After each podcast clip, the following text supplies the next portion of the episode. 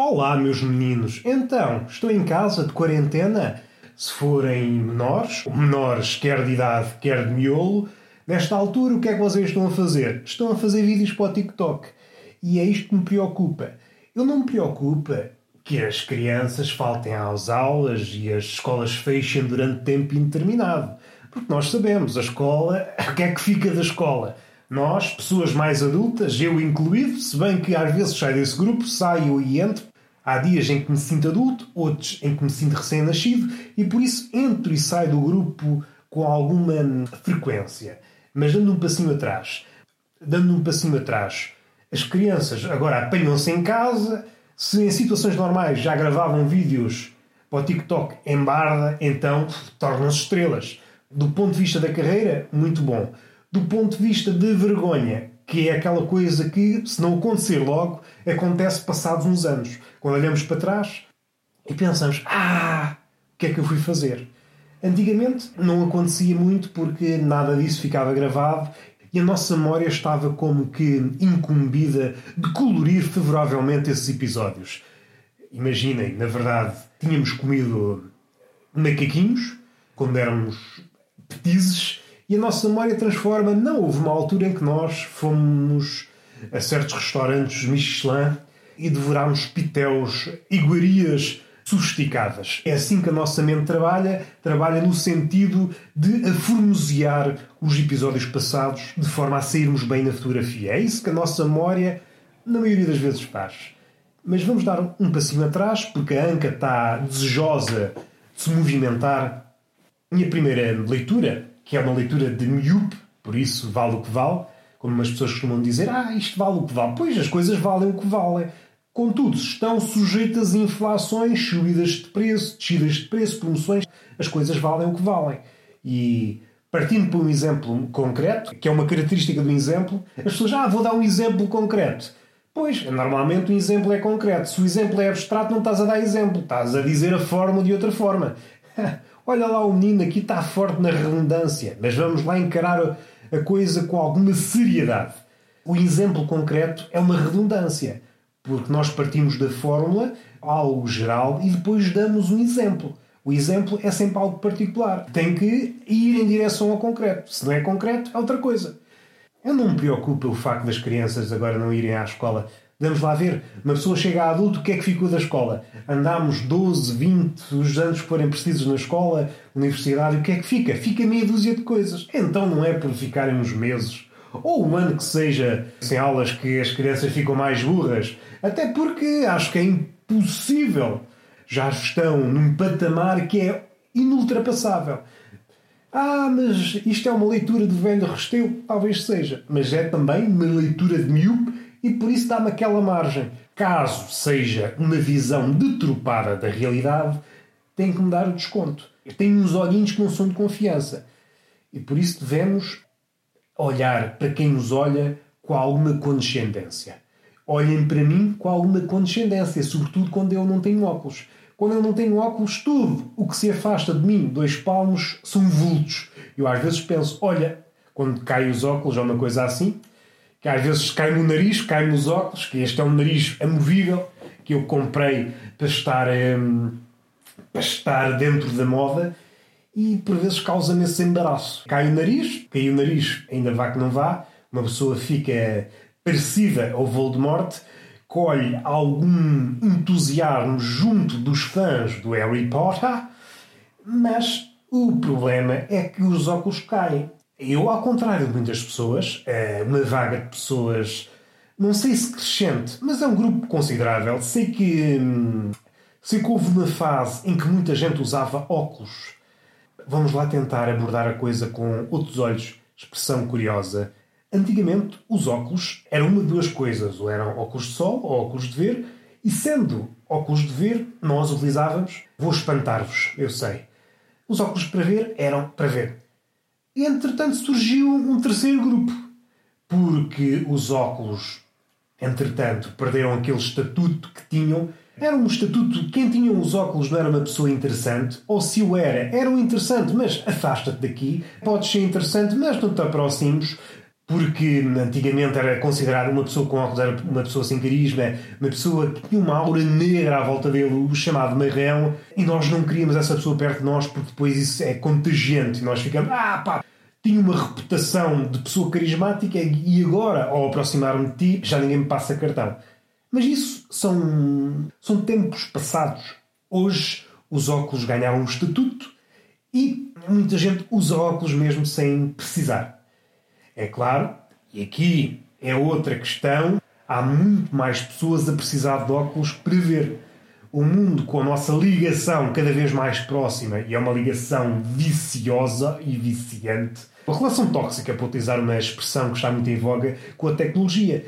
Com o meu parecer de cientista, o meu curso de cientista foi tirado na escola da vida, e esse curso ensinou-me que a nossa ligação cada vez mais assídua com a tecnologia, ecrãs, propicia a que o olho fique assim um bocadinho, como é que eu ia dizer, preguiçoso. E essa também é uma das formas de ver o mundo. Há cada vez mais pessoas a precisar de óculos e não sei se é por isso, se essa foi a causa. Ok, há cada vez mais pessoas a precisar de óculos, então temos que abandonar o antigo estatuto. Tornou-se norma e já não vamos apoucar aquele que usa óculos. Ok, nada a dizer, só tenho a apontar esses bandidos que, não precisando de óculos, usam óculos a fingir para se enturmarem, para darem aquele ar de pessoas interessantes. Que é curioso, essas pessoas que procuram, procuram nos óculos algo dê carisma, algo que lhes confira interesse, e aqui o interesse, o interesse, como nós sabemos, é uma palavra de aba larga, quer dizer tudo e não quer dizer nada. Aqui este interesse tem que ver com inteligência, sabedoria, mas o que é curioso, e desculpem-me a franqueza, perdoem-me a franqueza, mas eu vou penetrar o raciocínio com alguma franqueza, com alguma seriedade, porque o mundo é todo mentiras e nós, de quando em vez, temos de dizer, bater com a porta, dar um murro na mesa e dizer: é pá, esqueci o que é que eu vou dizer. Não necessariamente nesta ordem, e isso. Esqueci-me. Estava a brincar, estava a brincar e esqueci-me. Tropecei no meu próprio raciocínio. Olha que curioso, que curioso. Resumindo, fechando este capítulo, o que interessa é. Não estou preocupado com o facto das crianças ficarem agora em casa em quarentena. Não preocupa esse, esse abandono precoce da escola. Assim como assim, nós não aprendemos grande coisa na escola, o que interessa é a vida. A vida é que nos ensina. O que me preocupa é a forma como essas crianças vão ocupar o tempo em casa. Se for para fazerem crescer a sua conta de TikTok, o mundo já está demasiado negro, demasiado cheio de más notícias para aguentar com essa vaga, essa peste que é os vídeos TikTok. Vamos ter alguma calma, não quero estar aqui a lançar o pânico, mas se tiverem ao vosso encargo um petis, um garoto, ou uma pessoa, como eu disse, não muito capacitada de miolo, tentem moldar o seu comportamento de forma a afastá-lo do TikTok. Já não digo, ah, aproxima-te de um livro, que isso também, também não queremos utopias. Mas outras coisas, outras atividades, nem que seja cuidar de orquídeas, por exemplo. Já estou eu a disparatar. Vamos ao que interessa, que é o tema do momento coronavírus. Vamos atacar aqui duas coisas. Então a Greta, a Greta, que andou a faltar às aulas, e agora vocês, vocês porque têm medo que não haja papel higiênico suficiente, promovem a desflorestação mundial. É isso, é isso que eu estou a assistir. Vocês têm medo e o medo promove o cocó. Uma pessoa quando está nervosa está mais propensa a cagar. O coronavírus, se fosse sócio maioritário ou acionista maioritário das empresas como por exemplo a Renova e coisas desse género, ganhava agora muito dinheiro. E é isso que me preocupa. Há muita teoria da conspiração, mas é teorias da conspiração que vêm lá de fora. Não são teorias da conspiração de autor, se quisermos dizer. Quem é que me diz a mim quem está por trás do coronavírus, ou o próprio coronavírus, porque nós não sabemos nada do vírus. Sabemos lá se o vírus tem um mini cérebro e é acionista de várias empresas. Sei lá eu, sei lá eu, se o coronavírus não está aqui a ganhar dinheiro com o medo. E isto preocupa-me, porque as pessoas só querem duas coisas: é atum e papel higiênico. Leva-me a pensar várias coisas. Se é alguma coisa digna de interesse, é pá, duvido, mas mesmo assim devemos encaminhar-nos em direção à conclusão do raciocínio. Por vezes ouvimos aquela expressão, nós ou o mundo está a ficar cada vez mais jovem, ou há uma inclinação das pessoas adultas a quererem parecer mais jovens.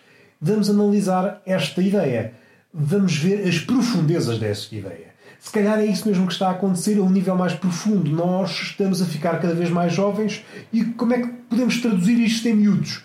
Nós, hoje em dia, somos universitários. Um universitário só precisa de duas coisas: atum para confeccionar com massa e, como sabem, o universitário é uma criatura que está propensa a fazer merda. Está propensa. Como é que se define um universitário? É um sujeito que anseia por espatifar o seu órgão sexual, dar minutos de voo ao seu órgão sexual e, como a coisa não acontece naturalmente, eh, vai haver muito vómito, vai haver muita merda no caminho.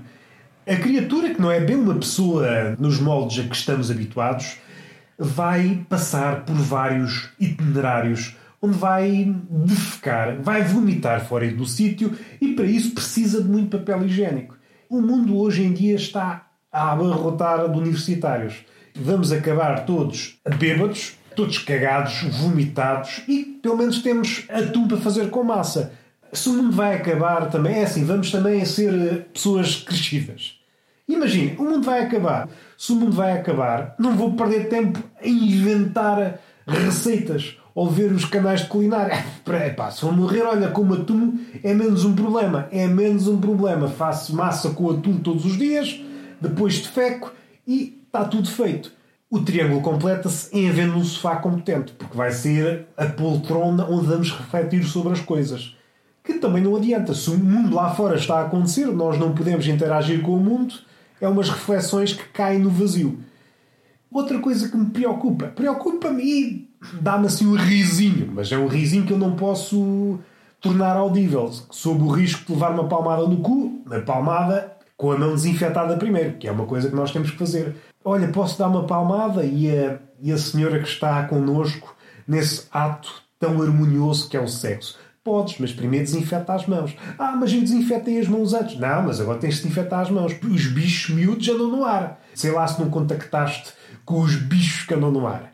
Nós, é para a prática desportiva, nós queremos contribuir para a prática desportiva, desinfetamos a mão e vá palmada no rabo. E depois pensamos, mas tu desinfetaste o rabo antes de ir para aqui, para esta atividade lúdica? Ele, ah, não, então deixa-me desinfetar o teu rabo. Desinfetamos a mulher toda e a mulher desinfeta o homem todo e andamos ali. Antigamente era uma coisa suja, o sexo, começa a ser uma coisa muito ascética. Muito ascética. Fechamos os olhos e pensamos: olha, estou num hospital e isto, à primeira vista, pode não despertar tesão, porque o tesão desperta segundo certos estímulos, mas se continuarmos a imaginar, pode ser que apareça uma enfermeira. E então aparece outra vez o tesão em todo o seu esplendor. É claro, não pode ser contado. A mulher pode não achar muita graça, porque a mulher, imaginem, é uma florista. É uma florista e vocês, ah, e enfermeira? E enfermeira? O que é que se passa aqui? Não, não. Tira lá as mãozinhas daqui. As mãozinhas podem estar desinfetadas, mas não tocas com essas mãozinhas. Eu não sou enfermeira nenhuma. E vai-se embora, mas primeiro desinfeta as mãos. Uma coisa que me, me poquenta, poquenta é uma forma de dizer, há falta de melhor termo, tantas campanhas a incentivar as pessoas a poupar água e agora vem vem esta vaga de coronavírus, as pessoas lavam e desinfetam as mãos de 5 em 5 minutos. Ou seja, os pequenos ganhos conquistados ao longo dos, dos últimos anos, que são ganhos minúsculos, desaparece agora em menos nada.